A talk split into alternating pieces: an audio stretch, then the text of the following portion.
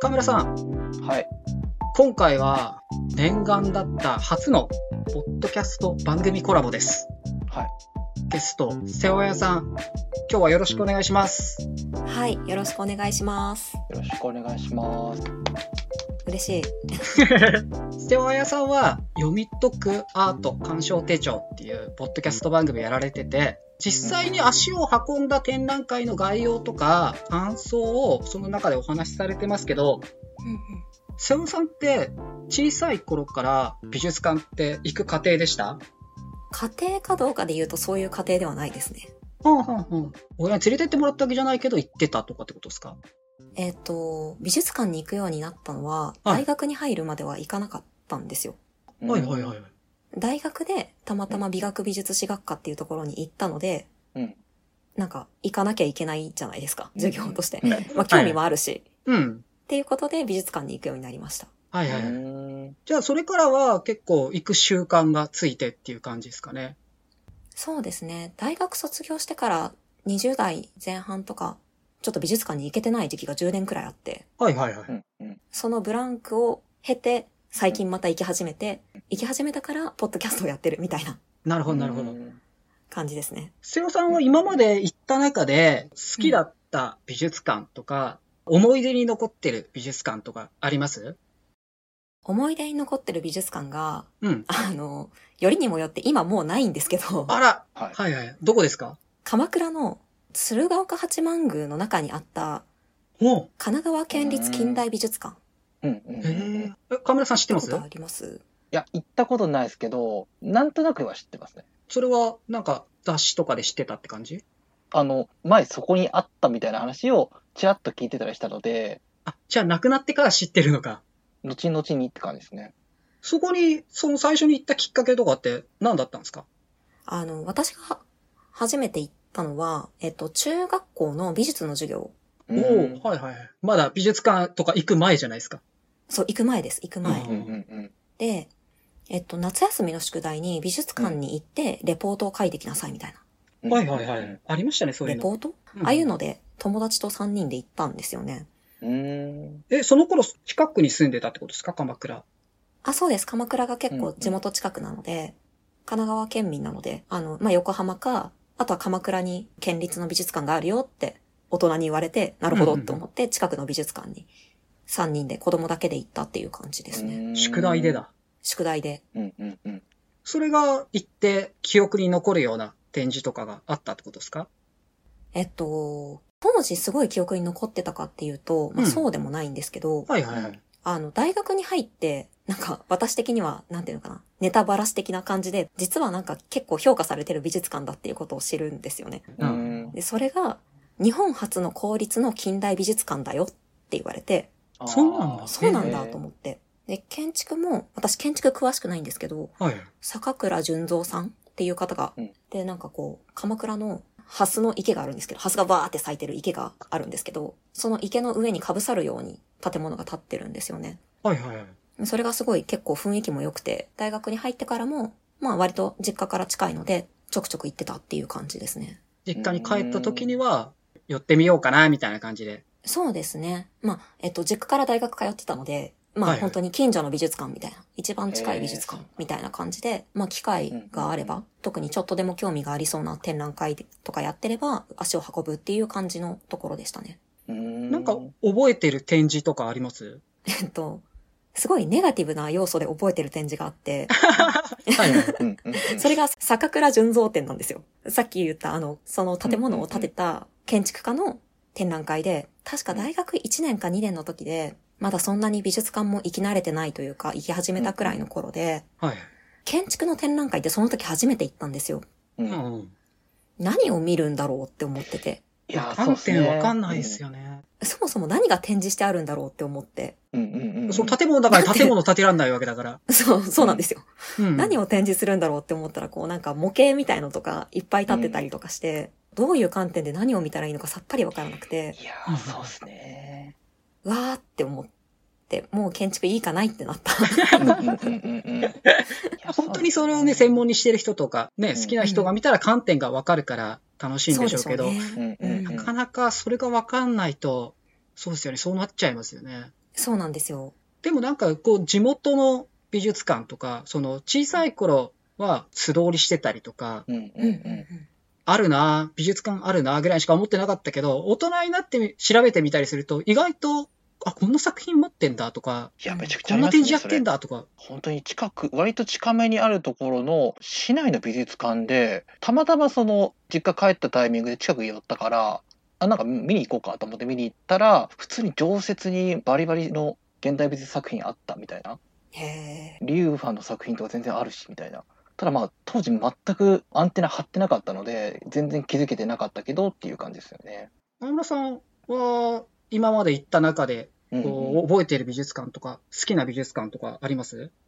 あのさっきのその子供の時に行ったって話と被る部分があるんですけどはいはい。僕の推し美術館は、えー、と目黒区美術館なんですよ。はいはいはい。あそこってちょっと特殊で美術館の周りに、まあ、図書館があったりとかクエのプールでそのプール自体もなんとかちょっとその普通に四角いやつじゃだけじゃなくてあのアトラクション的というかわちゃわちゃできそうなところが、なってるようなところがあってプラスアルファその、まあ、テニスコートだったりとかあるようなはいはいはい。でアミューズメントパークじゃないですか。そうそう、アミューズメントパークがめっちゃあるんですよ。で、夏とかに行くと、マジでその夏休みの子供たちがキャッキャキャッキャやってて、あのはいはい夏休み気分でその美術館に入ってくみたいな。へえ。その感じがめちゃくちゃ好きで、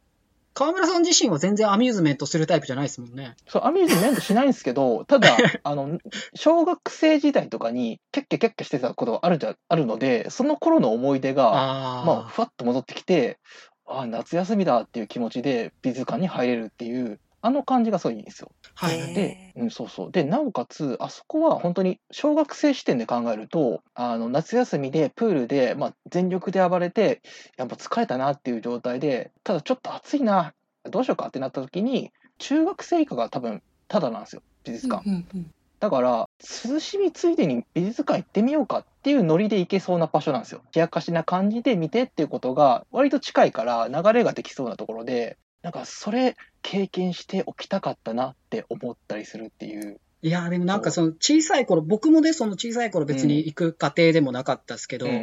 んちゃんと調べてみると、今言ってくれたみたいになんか中学生以下無料とか、うん。うんううんん。で美術館っていうとなんか展示とか作品を見る場所みたいなのがうん。あるから、ちょっと敷居が高く感じたりするけど、うんでもその周辺施設見ると、アミューズメントパークやんみたいな、そうそうそう。うん。そうなんです意よ外、とそういうなんか短さというか、その、うん。あんまり金かけずに楽しめる場所でもあったりうんうんうん。するっていうのは確かありますよね。そうなんですよ。だから夏休み満喫エリアの中の一角に美術館があるっていう、その距離感やっぱいいなーって。うん。まあ、それが、で、行く経験をある程度なんか軽くでもしていたら、足ははる軽くなるかなと思って、その美術館に行くっていうところのハードル自体は。うんうんうん。そういう意味でも、やっぱ作りとしてすごいいいなと思って、ただ、あのー今その目黒区美術館取り壊しになるかもってなってて、あ のー残してほしいっていう気持ちなんですけど、なんですか今日暗い話ですかこ れ。そうそうそう ちなみに、えー、と展覧会でやってたやつで覚えてるあのすごい気になったやつ自体はそこまでないですああ、そうなんだ。全くなくはないですけど、まあ、トータル雰囲気は好きなんですよあそこ自体の。で展はいはいは示いに関しても嫌いではないんですけど、なんすかねその場と展示の感じのフィット感が良すぎてなんかその展覧会全体というかその目黒区美術館を満喫したって感じで終わっていくいってるというかもうその日の思い出みたいになってそうるそうその日の。思い出感がすごい強いから独立して展覧会でっていう感覚からちょっと違くなっちゃうんですよねだから満足度はあるんですよ全然ちょっとわかるな。僕も多分目黒区、目黒区美術館って行ってるんですけど、うん正直どの展覧会が目黒区美術館だったのかは覚えてないっていう。うんなんだろうひどい展示だなって思ったことも特にないしどちらかというと満足した気持ちは全然あるんだけどその日一日楽しかったっていう思い出となっていくっていう、ちょっとあれだな。どれが目黒区美術館だったのか、ちょっと振り返ってみたいな。うん うん、私行ったことないかもしれない。今ちょっと目黒区美術館って言って外観が思いつかないので。うん。僕もね、うあ僕ものー外観は思いつかないですねどれかなって感じなんだよあね、 ー今。今何個か外観思い浮かんでて、うどれ、どれだろうみたいな。僕なんか逆にその外観は僕も実はよく分かってなくてあのロケーションロケーションでもう覚えちゃってるからロケーションとその経験の記憶みたいな。うんうんそうそうそうで多分あそこって、まあ、市民に開かれたギャラリーみたいなとこもあってそれこそ企画展とかもしてたりするので、結構そういう意味で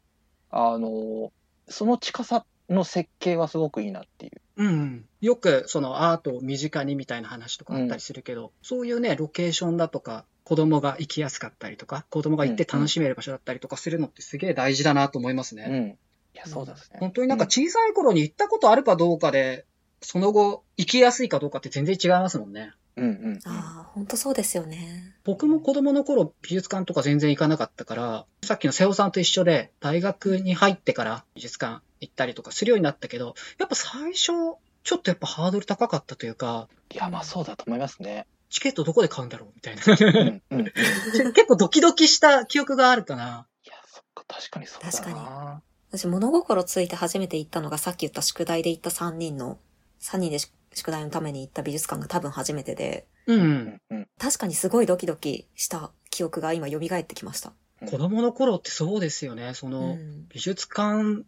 だって電車に乗るのだってあんなドキドキしてたんだから、うん確か美に。術館なんてとこ入るなんて、子供だけで入るなんて言ったらそうですもうドッキドキですよね。ドキドキでしたね。でもなんか多分それも一回経験したり、何回か親と一緒にとか行ったりとかしてると、図書館ぐらいの感じでうん入れるようになると思うんですよね。図書館は確かに開かれてますね。あんな感じでね、行けるようになれば、うんなんかいい大人になれそうな気しますよね。うんう。うん僕多分そのなんかあの流れで行くみたいなのはあったりはしたんですけど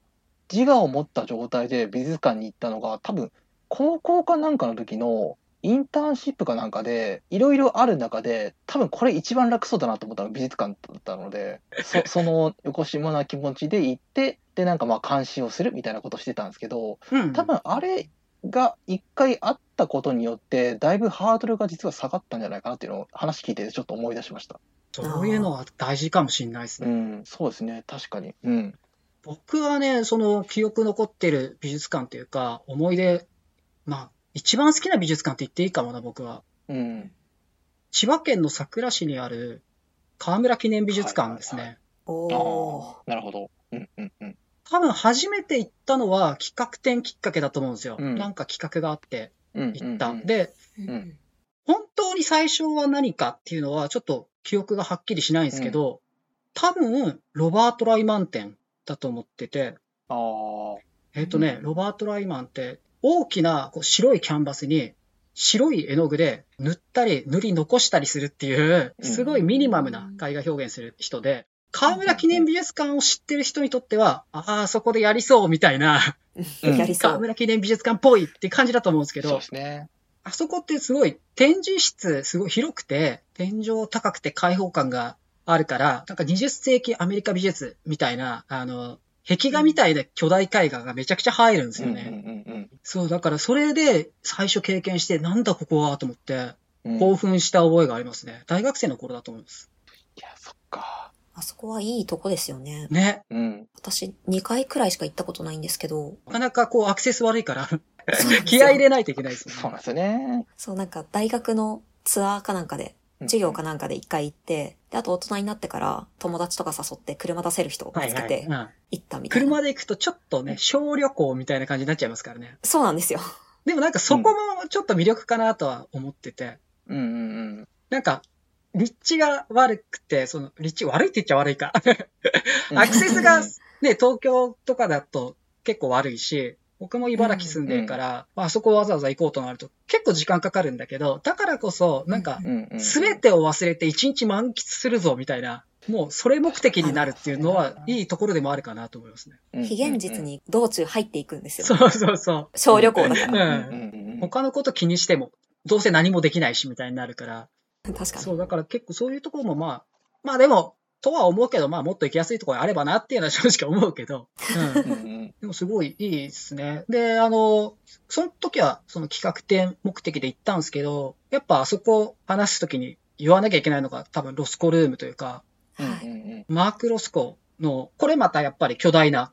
絵画をうんうん収めた展示室、それ専用のもうそのために作りましたって言わんばかりの展示室が常設であって、で、それもやっぱ初めて見たとき、衝撃受けましたね。もうマーク・ロスコ絵画のもう舞台っていうか、うん。オンステージみたいな感じになってて、しばらくなんかこう、そこから動けなくなった記憶がありますね。なかなかあんなに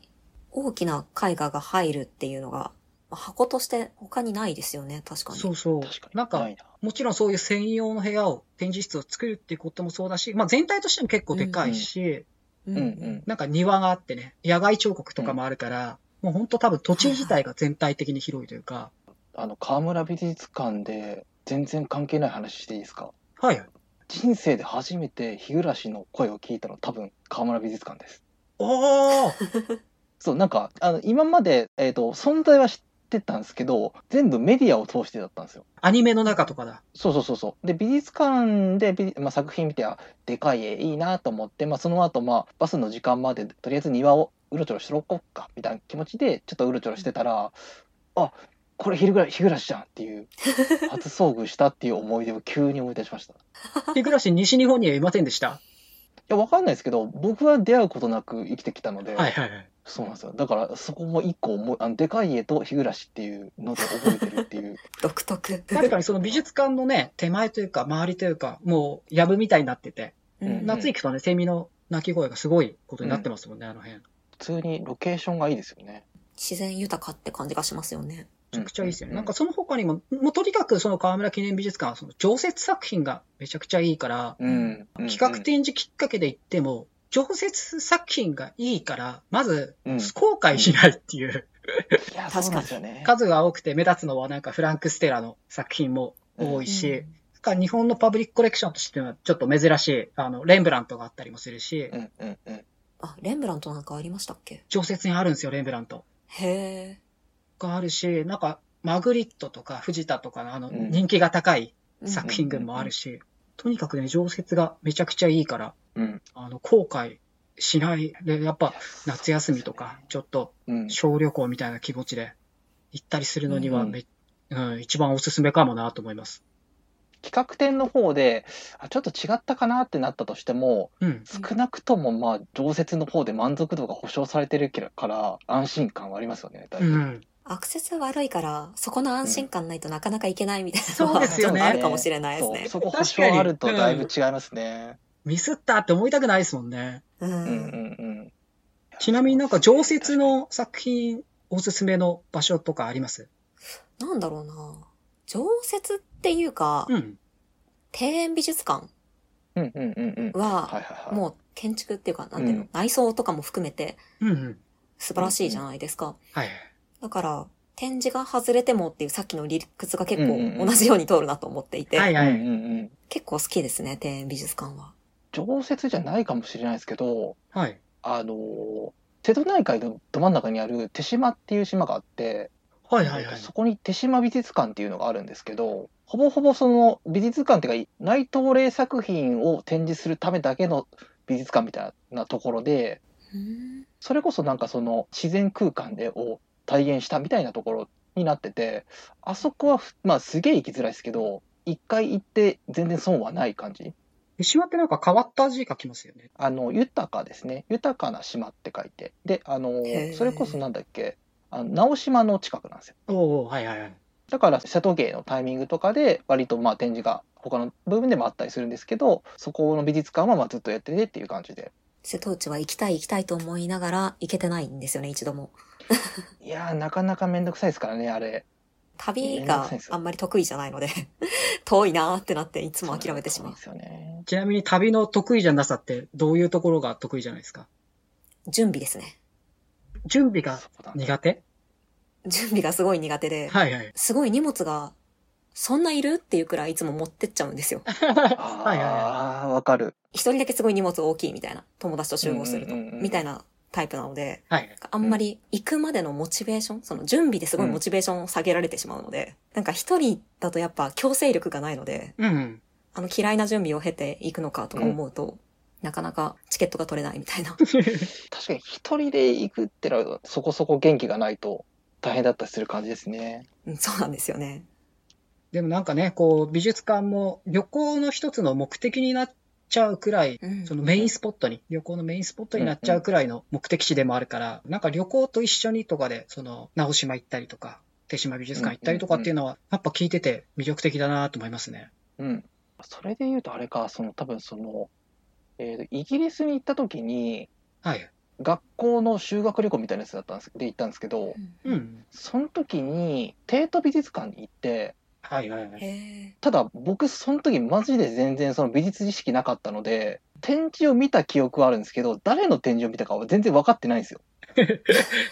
あるあるじゃないですそうか。あれはそうなんか見たけどあれは一体誰だったんだろうっていう感じになっていてただあそこの空間は結構しっかり見たので吹き抜けのデカ空間があるんですけどそれを後々に美術とかを見てあの情報を集めていく中でここですあれあの人展示したやつなんだっていうのを知ってあのちゃんと調べていけばよかったなって思うって いう。